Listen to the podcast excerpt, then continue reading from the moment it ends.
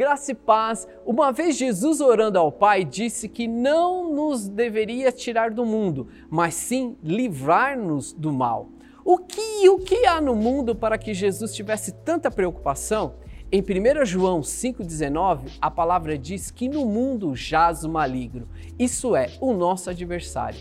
Por causa do pecado original, o primeiro pecado cometido por Adão, o nosso adversário obteve autoridade para agir contra a humanidade, desvirtuando os princípios de Deus e causando toda espécie de mal que há no mundo. O apóstolo João enfatiza ainda mais dizendo: Não ameis o mundo, nem o que no mundo há. Com isso, entendemos que de maneira sutis, algumas vezes, ou de outras vezes de maneiras bem violentas, o nosso adversário nos afronta e tenta nos levar a seguir o caminho do mundo, nos desviando dos propósitos do Pai para as nossas vidas. Porém, você pode vencer o mundo.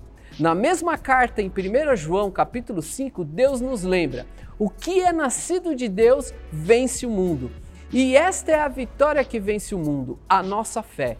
E quem é que vence o mundo? Somente aquele que crê que Jesus é o Filho de Deus. A nossa fé em Deus, a nossa fé que Jesus Cristo é o Filho de Deus e o nosso Salvador é fundamental para vencermos o mundo e vivermos no reino de Deus.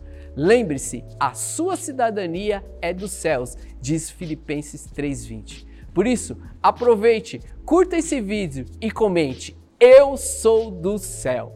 Fique em paz e que Deus te abençoe.